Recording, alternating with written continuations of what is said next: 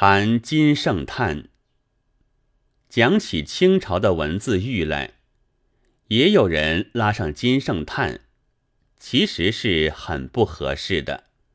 他的枯庙用进士来比例，和前年新月上引据三民主义以自辩，并无不同。但不特捞不到教授，而且至于杀头，则是因为。他早被官绅们认为坏货了的缘故，就事论事，倒是冤枉的。清中叶以后的他的名声也有些冤枉。他抬起小说传奇来，和《左传》《杜诗》并列，实不过识了袁弘道背的唾鱼，而且经他一批，原作的诚实之处。往往化为笑谈，布局行文也都被硬拖到八股的做法上。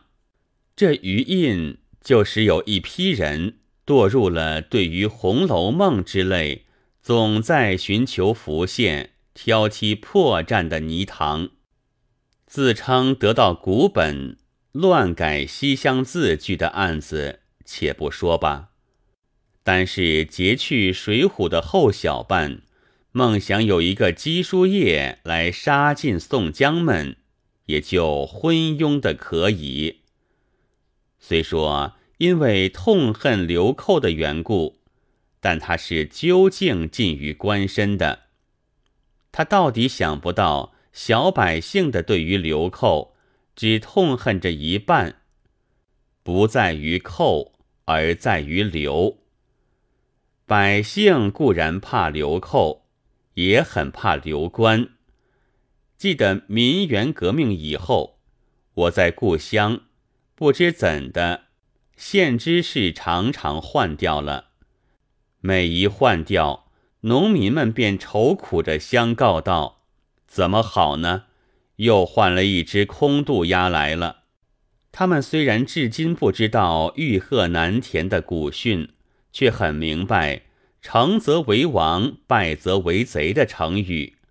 贼者留着之王，王者不留之贼也。要说的简单一点，那就是做寇。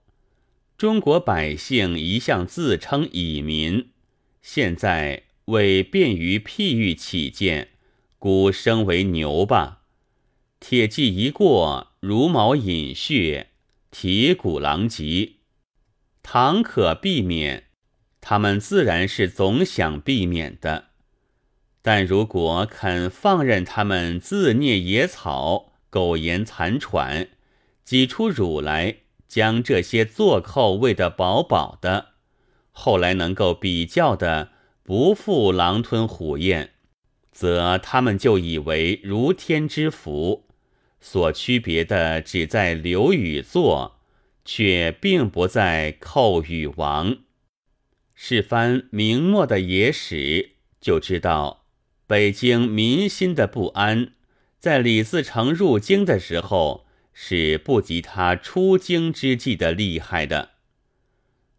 宋江具有山寨，虽打家劫舍而劫富济贫，金圣叹却道。应该在童贯、高俅辈的爪牙之前，一个个俯首受缚，他们想不懂，所以《水浒传》纵然成了断尾巴蜻蜓，乡下人却还要看武松独守秦方腊这些戏。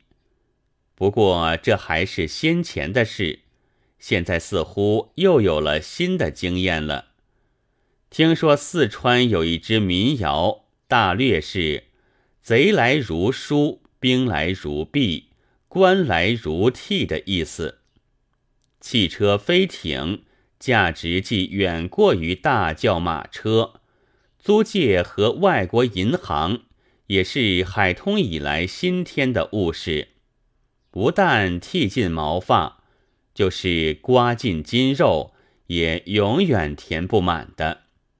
正无怪小百姓将坐寇之可怕放在流寇之上了。